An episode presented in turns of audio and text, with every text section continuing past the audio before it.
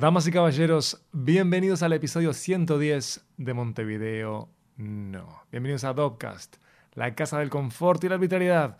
Acá se viene a pasar bien. Mi nombre es Miguel Ángel Dobrich y les hablo desde la ciudad de Nueva York, que estoy por dejar en horas, ya que debo viajar a México. Así que sería muy gracioso si esto es lo último que dejo de mi ser antes de morir en un accidente.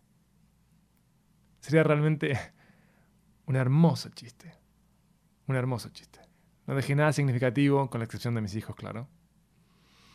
Y me veo forzado a hacer un balance ante ustedes.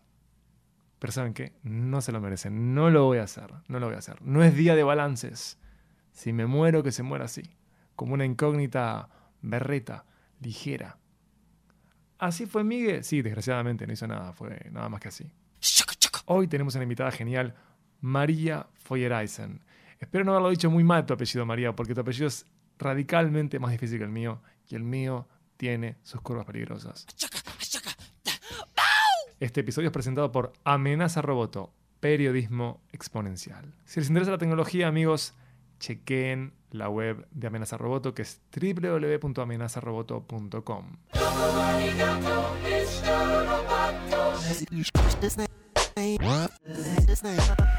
La primavera sigue sin arribar a Nueva York. El clima no ayuda, pero como les contaba, dejo esta ciudad gris, esta ciudad ocre, esta ciudad sucia y adictiva, claramente, por México. Debo viajar a Excaret a cubrir los premios Platino. Así que abandono Tribeca, que ha sido un festival increíble, realmente increíble. He visto películas maravillosas y he conocido directores eh, entrañables, como Ramón Salazar. Dejo esto para ir al paraíso, amigos. ¿Por qué? Porque me lo merezco. No, mentira, no me lo merezco. Es trabajo nada más. Pero hoy tengo una joya para compartir con ustedes que es mucho mejor que Cancún, que lo que ustedes pongan eh, como su idea de paraíso. Y es una pequeña dama chilena que es gigante, internamente gigante y en su producción gigante. María Feuereisen, muralista, pintora que no se acepta como tal, y una dama que se está luciendo en producciones teatrales, en el diseño de escenografías, y que también se está abocando al cine. En América Latina, ella era un hecho. En los Estados Unidos es una promesa, y como promesa viene fuerte. Recuerden ese nombre impronunciable, María Feuereisen Molina.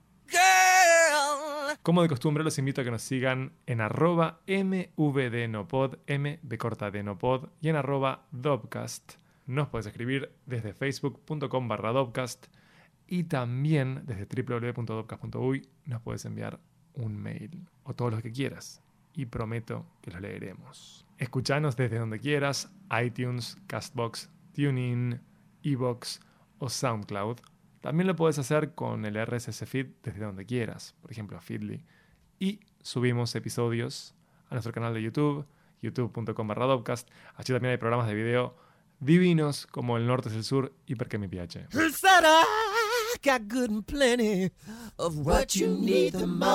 María Feuereisen es una dama chilena que la está rompiendo. Pero no me crean, es más, ni le crean a ella, porque es humilde busquen su trabajo online. Y ahora sí, con confort y arbitrariedad, le damos. Los dejo con María.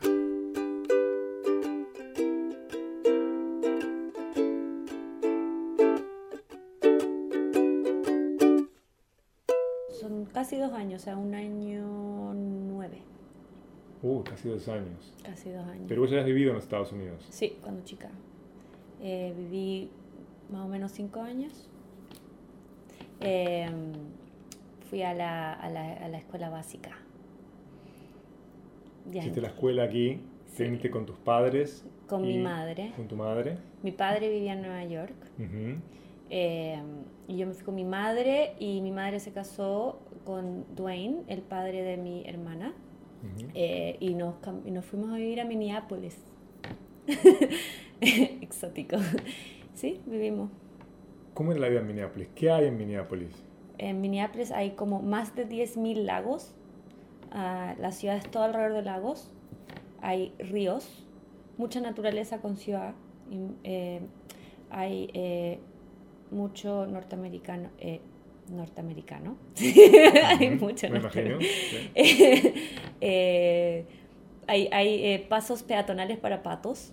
Ah, está buenísimo. Hay muchos parques y equipo de todo lo que tú quieras cuando eres chico, pues entonces es por época. Juegas básquetbol, béisbol, eh, fútbol americano, soccer, fútbol, eh, fútbol latino. Me gustó que llegaste al fútbol chileno. O sea, y eso no, no, fútbol nada más. Sí, fútbol. Pero fútbol americano, claro. Eh, nada, estaba bueno. Sí, era como eh, calidad de vida como de familia. Como, claro, era como un ambiente bien familiar. Bueno para los niños. Vida al aire libre. bueno, no. O sea. Invierno duro. Claro, porque son como siete meses de estar encerrado Ahora, yo tenía el lujo que me mandaban a Chile en las vacaciones de invierno y me lo extendían las vacaciones de invierno. Entonces me pasaba como dos o tres meses en Chile, en la playa. Como debe ser. Claro, como debe ser. Y sigo en la búsqueda de esa vida. Ya va a llegar. Ya va a llegar. Ya va a llegar. De ahí regresaste a Santiago de Chile. Sí. Y en Santiago de Chile vos comenzaste a desarrollarte muchos años después como artista plástica, ¿correcto? ¿Te así? Sí, sí, sí, sí. Sí, sí. Pintora y muralista.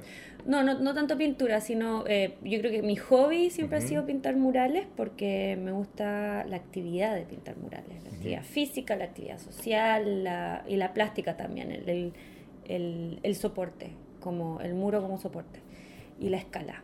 Pero... Mm, el tamaño importa el tamaño importa. ¿Sí? Incluso sí, cuando estás en la calle y te aproximas a algo pequeño y lo que significa eso, lo que, las dimensiones y, y, la, y el evento. Es un evento eh, como persona. Pero no soy pintora, no tengo como el hábito de estar todo el día dibujando y pintando en mi estudio, no soy incapaz, necesito trabajar con gente. Eh, por ese lado, también, eh, en verdad lo que más hice cuando estudié fue fascinarme por la basura, primero los cartones, después las botellas de plástico y así, y, desarrollar como, es como instalación, son instalaciones, eran son, seguirán siendo, por ahora están en pausa.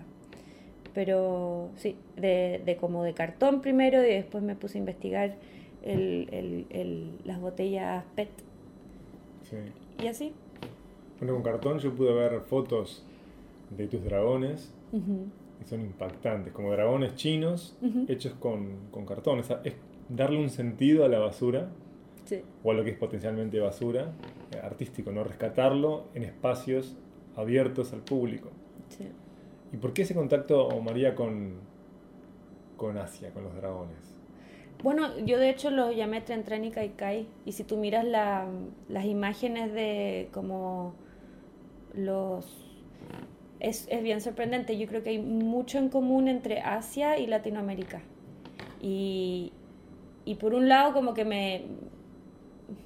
El dragón en realidad al principio fue una excusa porque era la figura que yo podía tener como una especie de serpiente, pero que también iba a significar algo em, y que como que los materiales un poco me pedían hacer un dragón, pero que pudiera entrar y salir de la tierra. Entonces fuese la escala que yo necesitaba para que la basura tomara el valor de que si, llegaba a ese espacio, que era un espacio gigante en el, en el GAM, en Santiago, em, tuviera el impacto que necesitara, porque en el fondo, si vas a hacer algo con materiales súper precarios como una caja de cartón, tienes que como balancearlo con un impacto, una experiencia.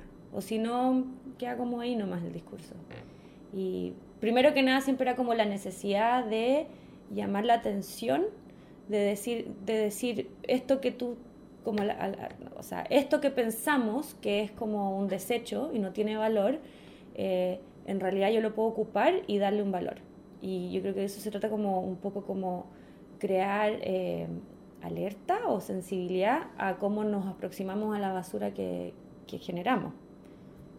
Y, que está como, es un personaje en nuestras vidas. Así como, eh, también me pasaba que en, yo, yo, viví en Minneapolis, entonces el sistema de reciclaje era un sistema súper normal y me acostumbré a vivir con eso.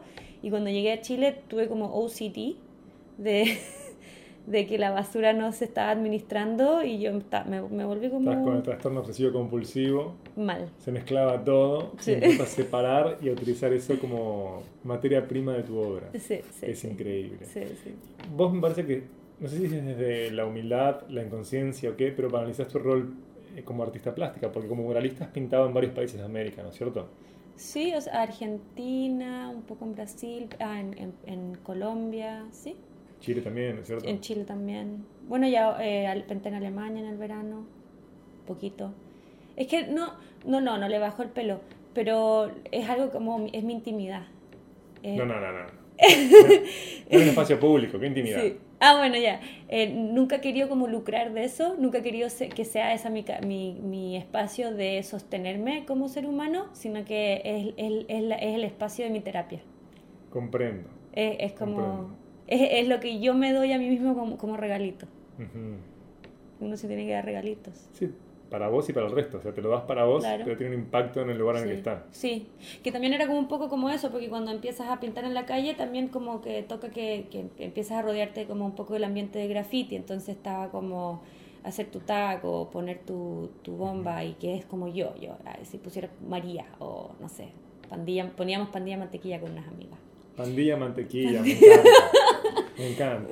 Porque si un replatense dijera eso, no está bueno. Pandilla mantequilla es horrible, pero pandilla mantequilla es excelente. Ah, como chileno sí. Eh, claro. Pero, pero, pero me pasaba, claro, que, que es como... No, no, quiero ponerle ninguna responsabilidad, ¿me entiendes? No quiero ponerle ni la responsabilidad de un nombre que tiene que mostrarse, no quiero ponerle la responsabilidad de nada. El formato, o sea, llegar con pintura que lo mismo, es, me encanta usar látex, el con que uno pinta los muros de la casa. Ese es mi favorito.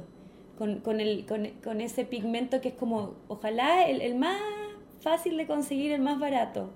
Y llegar a un espacio que también quizás está todo rayado o nadie lo mira porque es un muro medio tirado en la ciudad y poder pasar una tarde como de goce y que eso te abra a conocer a la persona que vive al otro lado del muro, que vive al lado de ese muro y, generar esa experiencia, que es como, que claro, en el fondo como que todo lo que siempre he hecho, hecho en verdad, lo que me importa es la experiencia que, que me junta con el otro, o con ese espacio, o con... Sí. Del muralismo al hacer figuras eh, de animales mitológicos, terminaste con, hagamos como un fast forward violento en los Estados Unidos. ¿Haciendo una especialización en qué en NYU? Eh, estoy eh, estudiando en NYU, en, en, la escuela de Tisch School of Arts, que es como la escuela donde tienen, tienen eh, varias distintas disciplinas, pero todos en torno a em, diseño, arte y comunicación, se podría decir. No es como periodismo, sino que como es como más artístico. Entonces está la escuela de cine. La mía se llama, la mía se llama diseño de escenografías para teatro y cine. Es, una escuela súper pequeña, eh, súper específica, que, que, en realidad ahora que lo hablo contigo, tiene que ver con todo lo que siempre he hecho, de una manera muy rara, pero extraña, pero es como... Es el lenguaje visual de poder contar historias. Eso es lo que estoy estudiando. Es, es desarrollar la disciplina de a través del lenguaje visual, plástico, eh, sí, es plástico también, porque el diseño de escenografía entra a ser plástico también. Em, eh, pero lo más importante es el, este desarrollo de contar historias, que es fascinante. La plástica servicio de la narración. Sí, entonces, claro, por primera vez en mi vida, así como metí. Porque, porque me pasa que las instalaciones también contaban historias. Claro. Entonces, las instalaciones, yo necesitaba que. O sea, la instalación se terminaba no por sí sola, sino que cuando entraba el espectador y podía como recorrer la instalación y recibir la historia de eso. Y la historia era la sensibilidad con el material y lo que el material un poco, el, universo que el material a mí me, provocaba, o, la imagen de ese material. Y ahora eh, estoy como en una disciplina que es historia, la historia, la historia, la narrativa, eh, aprender a leer textos de teatro. Empecé el año pasado así, aprendiendo a leer textos de teatro. Y, hoy en día eh, me he metido también más en cine eh, y en teatro. Y es todo, todo esto como estas herramientas visuales que, y de espacio que siempre he tenido y que siempre he desarrollado, pero ahora van acorde a contar una historia y ahora también están en como a, a favor o a merced de un equipo, de un director, de otro diseñador de vestuario, de otro diseñador de iluminación, o, claro. ¿Muy disfrutas del trabajo colectivo? Sí, eso siempre fue lo más importante. yo creo que esa fue una búsqueda desde, desde, desde que estaba en la universidad.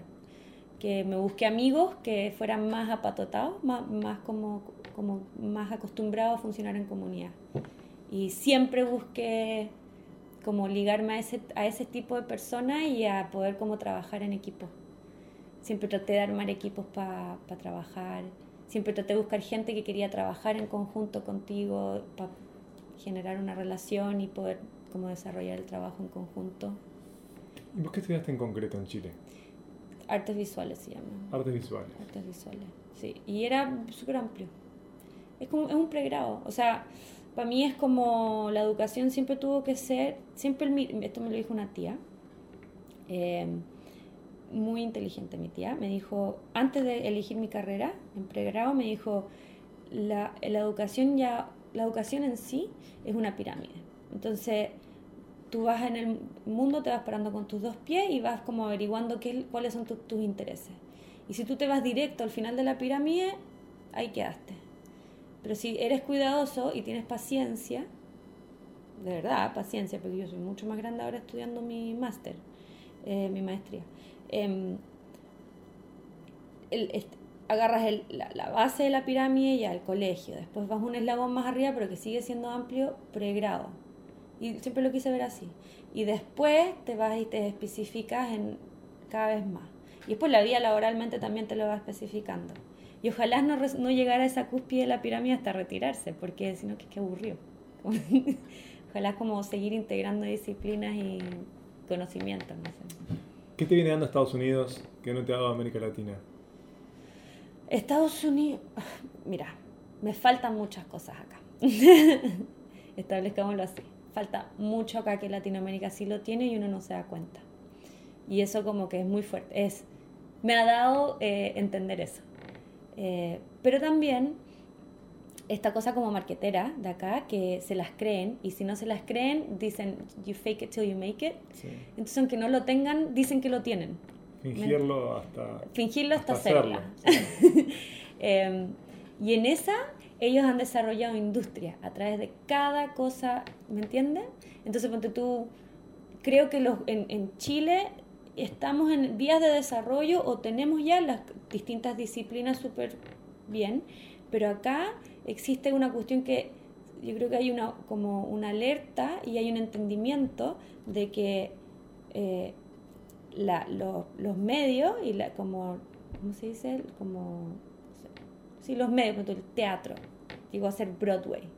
Y eso es, es, es inventándolo hasta que se logra, porque no, no se guardan, los puestos no son guardados entre pocos. Sí sucede eso, pero están todo el rato tratando de traer nuevas voces, nuevas visiones y, no y como industria no se cierran. Entonces eh, yo creo que hay un entendimiento de que se están hacer como, como artistas freelance, que es duro, y tengo profesores que son esos mismos, pero no está esa sensación de que tiene que morir una persona para que te entre un trabajo a ti, sino que hay, eh, en Latinoamérica hay fuga de talento y acá los están acaparando.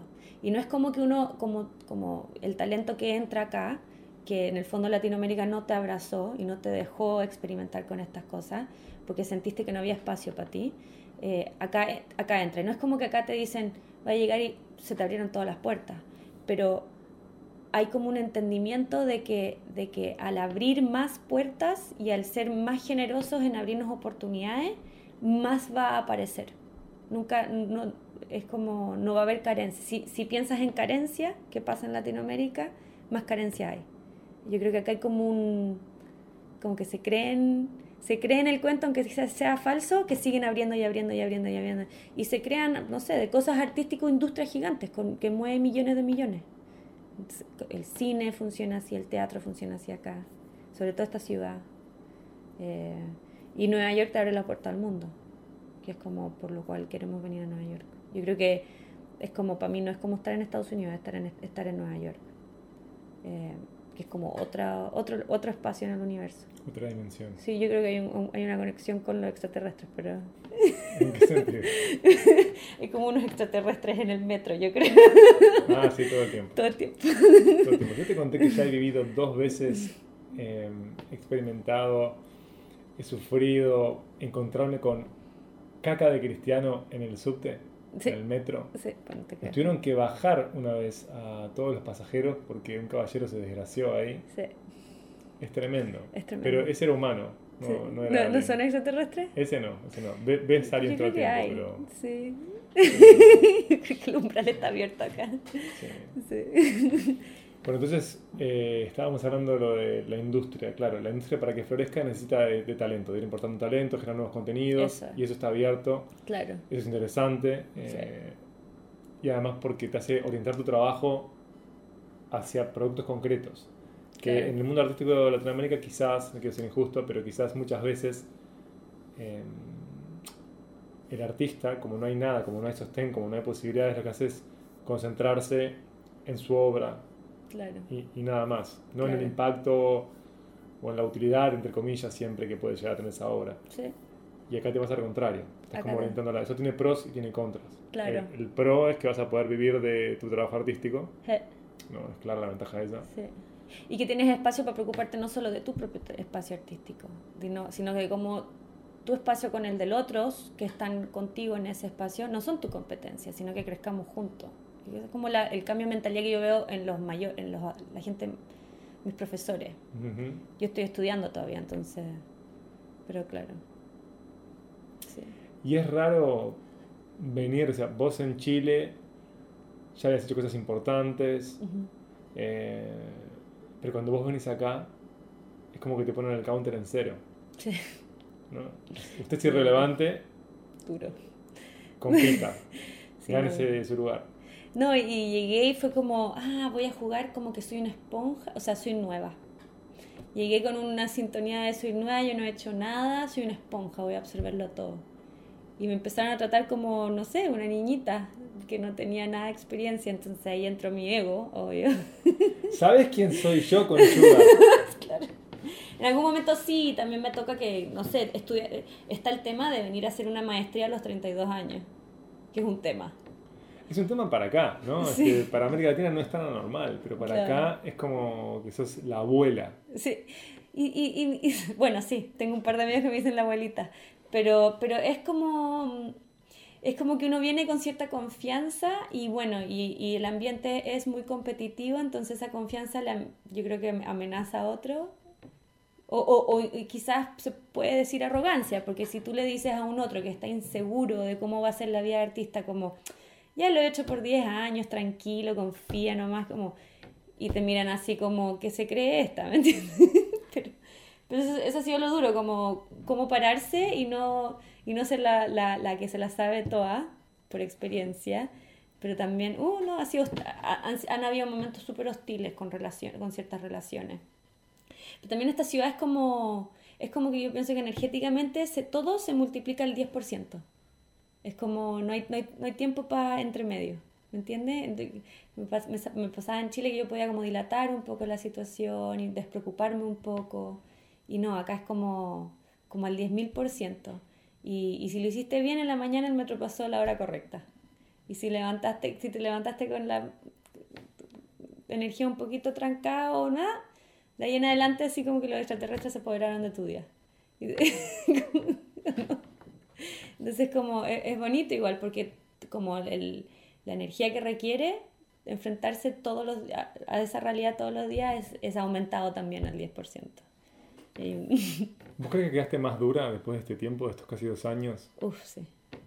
O sea, mm, también es como entrar a un egoísmo, porque uno viene a Nueva York y, y el ritmo es muy duro, el horario es muy duro, entonces te, te empiezas a acostumbrar a, a, solo preocuparte de ti, lo cual es una cosa súper como que uno ve a veces en los norteamericanos, que son como más egoístas, más como reservados y menos como, como abrazadora de los demás. Entonces, como latino uno siempre está como un poco impactado con eso, pero cuando entra el día a día en Nueva York, y tenías un horario de 20 horas al día que no sabes cómo meter las 20 horas y poder dormir decentemente, te vuelves más duro también. ¿sí? Y te vuelves productivo.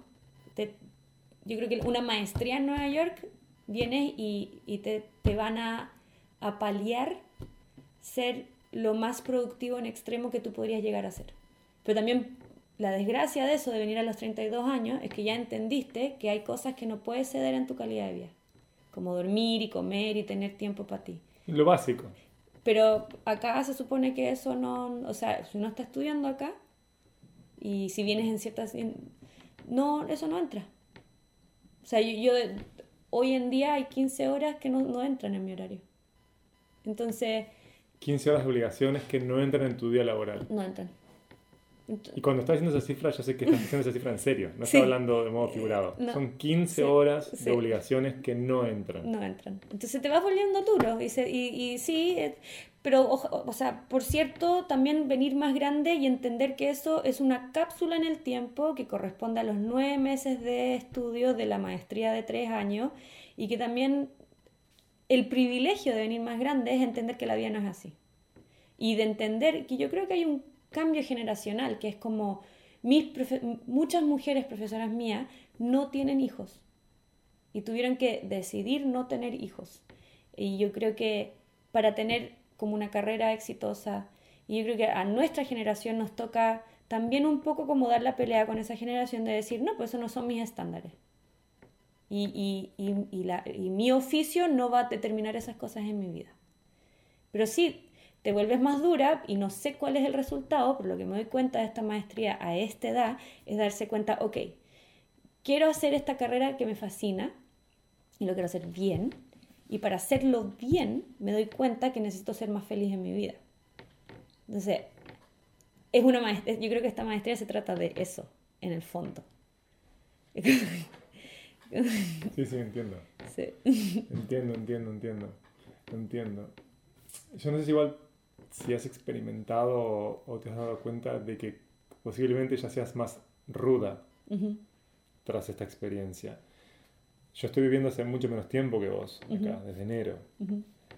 Y me, me, doy cuenta que a veces, ya casi por tic, tengo un grado de agresividad en las transiciones, en túneles de metro, cruzando la calle, que no tenía cuando llegué. Claro. Pero que tienen que ver con que es tan áspera la ciudad no te recibe de, buena forma. Que hay un momento en el que quien no está al ritmo de Nueva York no cae atrás. Claro, no debería estar acá. Entonces es como, dale, cruza la calle. Pero está en rojo el semáforo, cruza. no, no, no, no, no, no, esperes, el semáforo rojo para llegar tarde. Pues dale, dale. correte, correte, pelotudo. Estás como. Sí, no, no, no, no. no. Apurado. yo lo primero que aprendí cuando llegué a Nueva York era caminar más rápido. Eso fue lo primero. Y después entras a un cálculo de cómo llegar al, al lugar que tienes que llegar, en, como qué calles exactas te van a permitir llegar más rápido. Pero yo, yo hice el club de los abrazos. Entonces, ¿Acá? tengo una pequeña comunidad en mi escuela donde les pedí a todos que por favor me saludaran de beso en la cara a lo latino sí. y que por favor eh, me abrazaran lo más posible. Y, y estuve en unos meses ahora. Sí, y, y, y tengo, sí, he, he, generado mi, mi, grupito, mi pequeño grupito de amigos que es como, saben que me tienen que abrazar. Y yo los abrazo lo más posible. Y es muy necesario. Obviamente, eh, los latinos somos más así. Entonces, y los europeos les gusta unirse a eso. Norteamericanos como que algunos, pero, pero son, sí, eh, eh, es más solo, la gente es más sola acá, sí. Son como torpes en relación al contacto físico. Sí. Sí, bueno, eh, viviendo de chica, me acuerdo en el colegio que era el, el discurso era eh, respeta mi metro cuadrado. Mm. Entonces, square feet. Feet. También hay que aprender a, calcular en feet. Sí, que, no, que no lo he logrado. No, no. Yo, bueno, yo tengo que, onda, aprendí a dibujo técnico en feet. estoy así, mi cabeza está fue como, eh, tengo una compañera muy simpática que me dijo, María, es como que eres Alicia en el País de las Maravillas y te acabas de comer la galletita y acabas de abrir la puerta. y este año ha sido como caer por el hoyo. Ahora no sé dónde voy a llegar. Y, y, acabo de hacer una obra de teatro que la diseñé y es como, como una etapa del rabbit hole de Alicia de las Maravillas. Entonces, ha sido bien, bien, sí.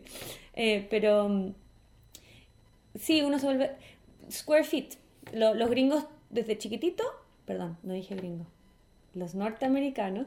Sí, estadounidenses. estadounidenses. Los canadienses también este, son norteamericanos, pero no son como los estadounidenses. Estadounidenses. Eh, em, desde chiquititos dicen, no me toques el, metro, el, el pie cuadrado. Claro. Y, y así se las pasan. Y en eso es como ya verbalmente, o sea, eh, el nivel de prudencia de cosas que puedes o no decir y cómo decirlas y, se transforma hostil. Y también se transforma como en un script, o sea, como en un guion, en, un guion, en, una careta. Es como un guion social de dónde puedes pasar o no límite, de, de, lo que puedes decir o no, que hay, hay a cierto nivel ya se vuelve poco creativo. O sea, a mi parecer. Se vuelve por algo ellos necesitan traer, necesitan traer a gente de afuera a seguir hablando y a seguir abriendo el, como el diálogo creativo. Y ellos lo, tienen como necesidad. Y por eso este país se ha construido de necesitar traer como el talento de afuera. Y, y es, no sé, ¿qué opinas tú? O sea, es una realidad. Y... Sí, hay industrias clarísimo. En las, en las industrias creativas, muy claro cómo necesitan importar talento de todos lados. Sí. Pero creo que esa apertura eh, va más allá de, de, eso, así que coincido con vos. Y me parece que es una virtud que nosotros en América Latina no tenemos. Claro. No tenemos mercado para importar, entonces somos menos atractivos como países para que haya gente de otros lados que vengan a... Pero eso es lo que cuestiono yo como el mercado que hemos generado. O sea, y yo no sé, porque la verdad es que en Chile tuve una, una... O sea, me metí yo en todas las situaciones más disfuncionales posibles como, como ser humano. pero, pero, y aún así seguí construyendo con, como con, con, la arrogancia de querer siempre hacer lo que yo quería hacer y no seguir ningún mercado.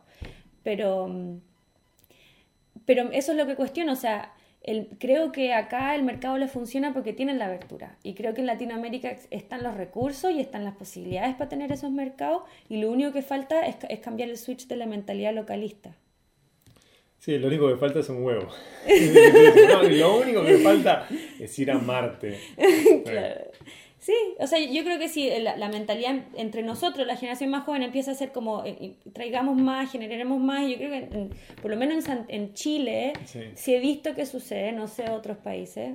En Colombia también he visto que sucede, que la gente empieza como, quiere moverlo, quiere moverlo. Y todo ahora está como medio como, como, como underground, empezando que es como abramos, abramos, abramos residencias, traigamos gente de otros lados, abramos el diálogo, veamos qué trae eso, hasta generar un mercado. Y ese mercado empieza a ser you posible vivir de eso. Que ojalá, no sé, sería como bueno para todos, ¿no?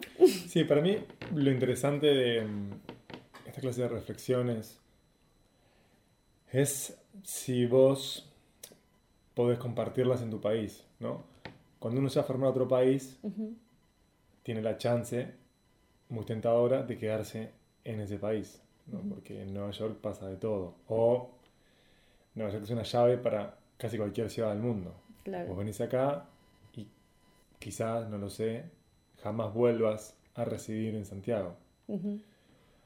Si eso llegara a pasar, se perdería esto que aprendiste, esto que crees que hay que hacer. Si llego para allá.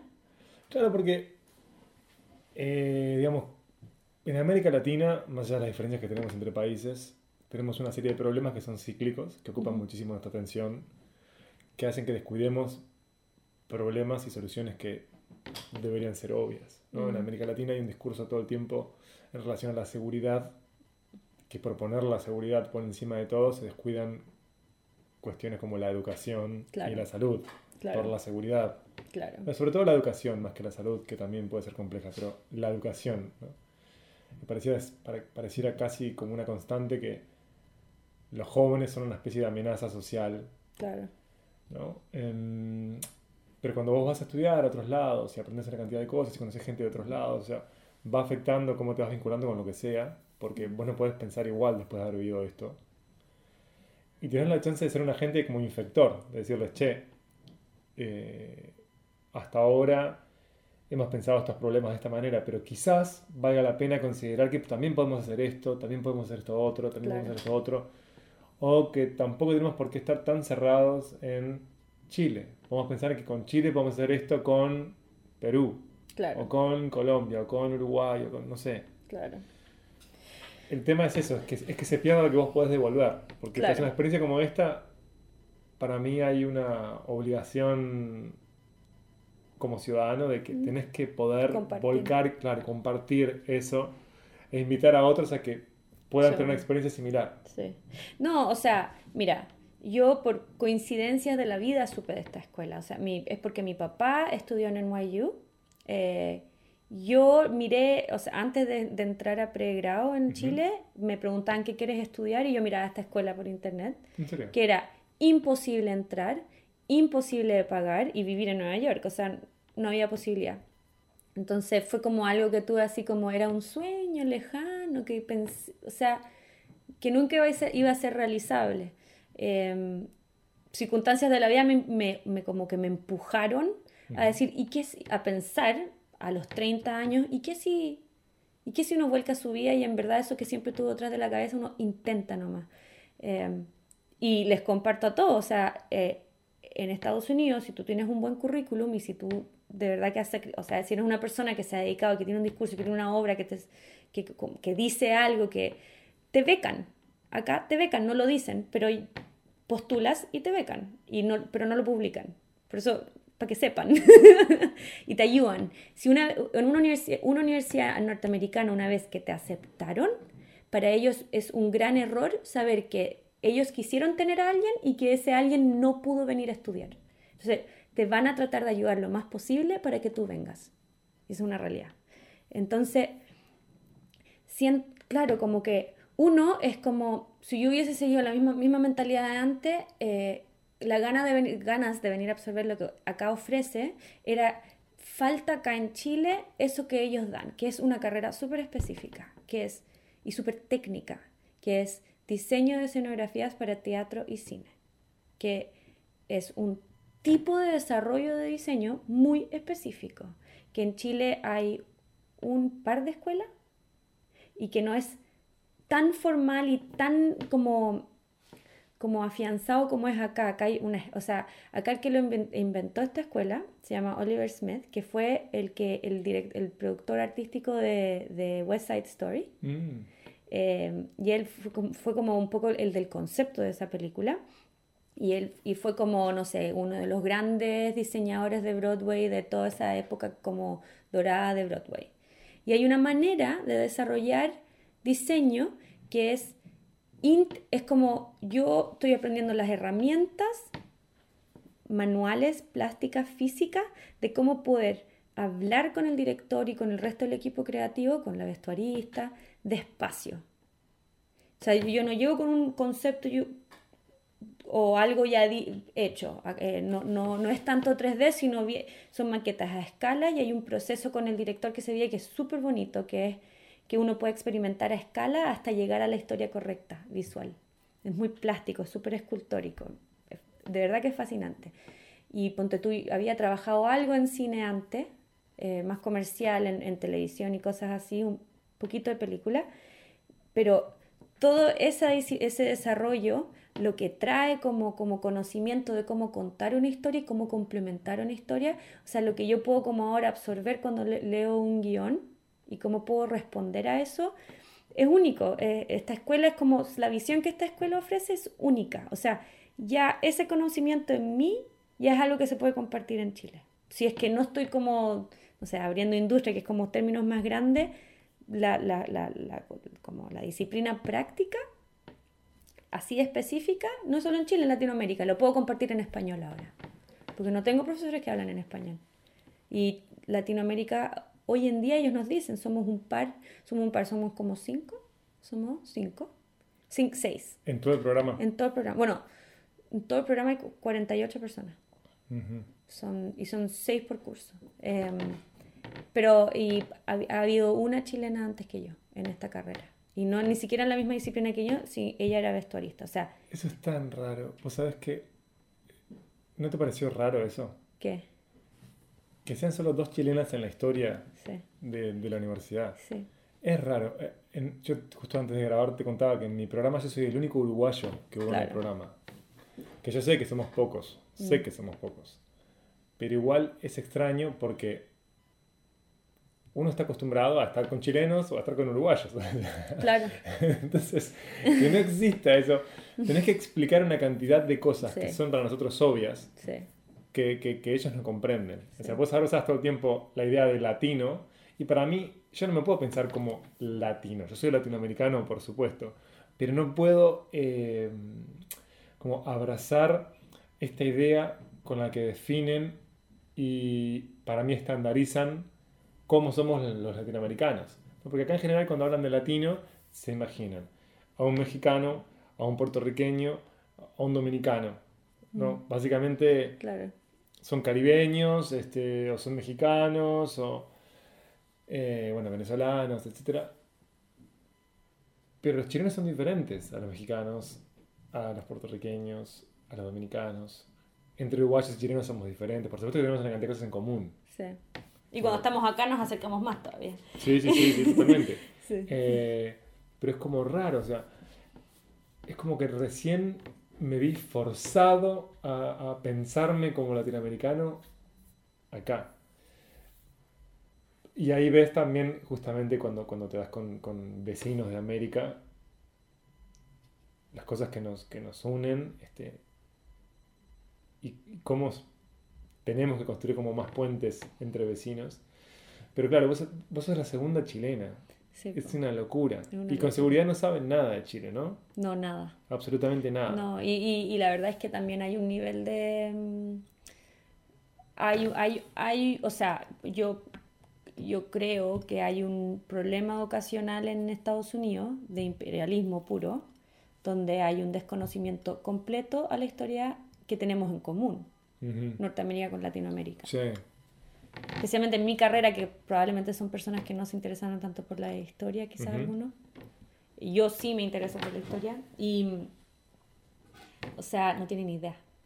No tienen idea. saben que hubieron dictadura. Y creo que fui yo la que les empezó a decir a mis compañeros el año pasado que por culpa de ellos tuvimos dictadura. Y como, y, como que se sintieron un poquito amenazados. No, no por la culpa de tus compañeros. no, claro, no la culpa de mis compañeros.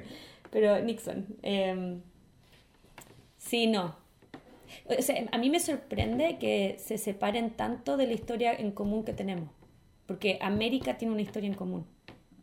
En Nueva York creo que es como el 60 o 70% de la población sabe o entiende hablar español. Uh ¿Están altos, sí? Sí, algo así. Creo, algo así por ahí. No sé, puedo estar mintiendo, pero es Me encanta igual, mentí, mentí. mentí. Chequen ustedes, escucha, chequenlo ustedes. sí, lo creo que lo escuché como las noticias. O sea, uno, no sé, ¿no te pasa? Entra a cualquier lugar y te hablan en español. Sí, totalmente. Es una, es una cosa increíble de acá. La cantidad de gente que habla español. Sí, ¿no? La cantidad de gente que habla español mal también es increíble. Vas a cualquier lado y están como hablando en spanglish más que en español. Claro, claro. ¿No? Sí. Este, y mm, ¿cómo, cómo hay tensiones porque vos sos latinoamericana? Eh, porque, por ejemplo, hay algo que no sé si te pasa a vos, pero que a mí me pasa, que siempre me resultó como un poco molesto, o sea, si tengo que ser sincero, que es esta cuestión de lo americano solo lo americano del norte. ¿No? Ellos son los americanos. Sí, se apropiaron de América. Y nosotros somos eh, los latinoamericanos o los sudamericanos. este, cuando somos todos americanos. Unos son del norte, otros son del centro, otros son del sur, pero somos todos. Claro. Y, y eso me resulta ah, como molesto, creo yo. entiendo, ¿no? Se llaman Estados Unidos de América. Es, es un país em, que tiene como una especie de no nombre, como lo tiene Uruguay también, que es República Oriental del Uruguay. ¿Qué es eso? Pero es como, es extraño, es extraño, es extraño para mí. Sí, sí, sí, sí. O sea, sí es una pena. Encuentro que, mm, que si el momento en que se reconociera América como una historia en común, eh, el imperialismo norteamericano sería menos... In, eh, ¿Cómo se llama? Las personas... Eh, las personas quizás tendrían un poquito más de conocimiento básico. Así que vos estás haciendo como una especie de agente didáctico, les estás enseñando como cosas básicas. Aprendan a ser ciudadanos del mundo. El año pasado, cuando salió Trump, que fue como una crisis en Nueva York. Sí. Crisis. Todos lloraban. Sí. Todos, pero de luto. Sí. Eh, tenían como clases, eh, hacían sesiones de terapia. Y, yo me, escuchaba. Vale, pues estabas con eso y era, no exageren, chiquilines, vamos. No, y también como que, en, un lado era como, wow, se están dando cuenta de cómo el resto de los países en América los vemos a ellos. ok. Eh, pero, pero también respeto que había un montón de personas que no se ven así, no son así, ¿me entiendes? Pero, pucha, Estados Unidos lo votaron por algo. Pero yo lo primero que dije fue como, bueno, porque es que ya, todos llorando y, una reunión de una hora y media y, yo levanté la mano al final y dije, he estado muy confundida toda esta sesión, porque cuando ustedes hablan de América, como Make America Great Again, que es lo que era la publicidad de Trump, no entiendo de qué están hablando, porque yo también soy de América. y pusieron carteles en la escuela que decía, el, el, em, Alfredo Yar tenía una instalación que es This is not America, y tenía el mapa de Estados Unidos dado vuelta. Entonces eh, les, les, compartí esa gráfica y la pusieron ahí en la escuela, lo cual fue como, ok, sí, súper respetuoso, ¿me entiendes? Hay un respeto, hay cosas bonitas que aprender de acá, pero está la carencia de entender más, entender la historia. Yo cuando estaba en el colegio, cuando pequeña, la historia como que me contaron a mí de Norteamérica y de, del mundo, y eso yo estaba en un colegio como especial y súper bueno. Era total, la, versión de la historia que me contaron fue totalmente tergiversada. O sea, yo al día de hoy sé que la mayoría de las personas acá, lo que ellos le han contado que es la historia del mundo, es totalmente tergiversada. Pasa eso en todos lados, pero el nivel de tergiversión a creerse los dueños del mundo y el imperialismo es aumentado. Y en un colegio que yo, mi colegio no era como un clásico colegio estadounidense, era como un colegio hippie, se supone como más, más abierto, y no, contando unas historias así como que tuve que como, incluso a esa edad yo como que olfateaba que esto, esto no está bien, así como, sí, y, y, y también se reconocen como, como ante Europa solamente hay, eh, sobre, todo acá en, Nueva York, no sé de otros estados, porque me acuerdo que en Minneapolis había un poquito más de reconocimiento con, el, con los indígenas. Acá en Nueva York no hay como reconocimiento al indígena que existió acá antes. Eso es como grave, es súper grave. Como que eso como en Latinoamérica choca, porque yo creo que nosotros, aunque sí, mataron a muchos indígenas y toda esa historia que borrar, tendemos a querer como reconciliarlo. Queremos tenerlo como parte de nuestra de nuestra base, como de nuestra tierra. Y acá no, no, no se han... Acá, no generalicemos, hay un eh, lo que pasa en Estados Unidos es que todos los estados son muy distintos. Entonces, eh, hay, no sé, Santa Fe, yo me acuerdo que había una comunidad indígena preciosa, pero, pero sí, hay como, hay, quizás hay mucho control de información, quizás hay, gan, hay como, hay necesidad de que la gente sea más inculta. Para que nos tenés cooperativas, María. Para. Es que se Arrancamos con los ovnis, con los aliens, los aliens. Y ahora con Pues yo estoy en paz con todo eso. No, no, veo. veo, es un par de pesadillas. en paz. ¿Y cuál es el plan, María, futuro? ¿Qué plan hay? Eh, quiero terminar de estudiar. Sí, obvio. Pasar este semestre, me quedan dos semanas. Sobrevivirlo. Claro. Eh, Estoy fascinada con el diseño teatral. No me gustaría, no me gustaría trabajar en Broadway porque no me gusta mucho lo que veo en Broadway. Ahora, quizás algún día, si, si hay una, un proyecto interesante para hacer en Broadway, a escala Broadway, María. Lo, lo, hago, pero la calidad esa no, no me quiero ir por ahí. Estoy, eh, creo que lo mío es mucho más el cine. Y definitivamente, sea lo que sea, porque todavía estoy en ahí caminando por la pirámide, eh, esta, este, esta disciplina de contar historias. Creo que como que en eso le di al hilo. ¿Así se dice? ¿Le di al hilo? Nunca diría esa expresión, pero capaz que es súper normal en Chile y si no, preciosa expresión, clarísima. Vos vas a... ¿Cuándo volvés a Chile? Eh, no sé.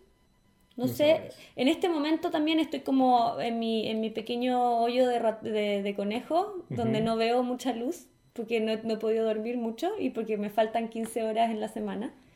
Pero mm, me siento que estoy súper desconectada con el medio y lo que sucede en Chile. Eh, y ojalá poder solucionar eso. Y ojalá poder existir también en Chile. Ojalá poder traer eh, los recursos que estoy adquiriendo acá, de contactos, de recursos, o sea, de mentalidad, de disciplina, de conocimiento y de también de personas, porque, o sea, yo estoy en contacto con diseñadores increíbles acá, con cineastas, con directores, con actores. Eh, la escuela donde yo estoy metida, de, esta escuela han salido genios. Em, entonces, y estoy rodeada de gente muy interesante, todas partes del mundo, eso es lo interesante. Ojalá es que todo eso se pueda como integrar, ojalá es que pueda yo integrar todo eso a Chile, ojalá es que Chile pueda tener más contacto con esta escuela donde estoy saliendo, porque eh, efectivamente una escuelita tan chica que termina siendo parte de una familia. Em, entonces sería, sería bueno como transformarme en un puente. Y sería bueno eh, abrir, abrir, abrir recursos, abrir caminos, abrir contactos.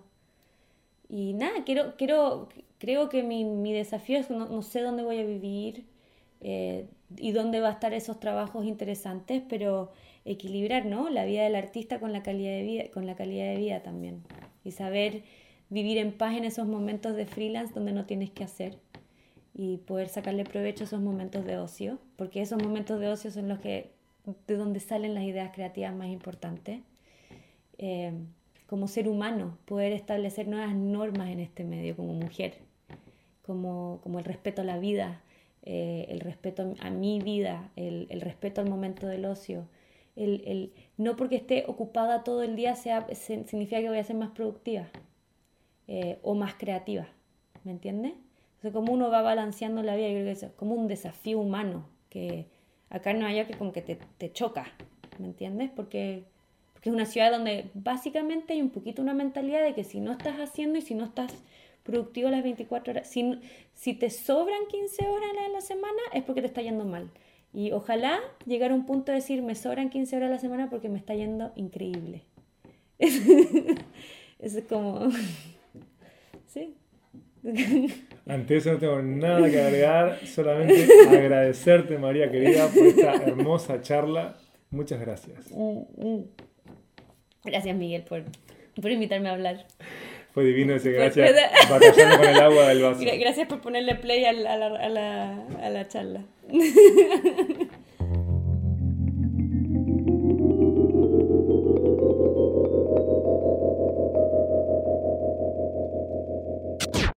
Este episodio fue presentado por Amenaza Roboto, Periodismo Exponencial. Chequea la mejor plataforma de periodismo tecnológico en español en www.amenazaroboto.com y seguí Amenaza Roboto en facebook.com barra amenazaroboto. Si no morir en el vuelo a México, nos encontramos por acá la semana que viene en Dopcast y mi podcast, Montevideo No. Mi nombre es Miguel Ángel Dobrich. Va un abrazo para cada uno de ustedes.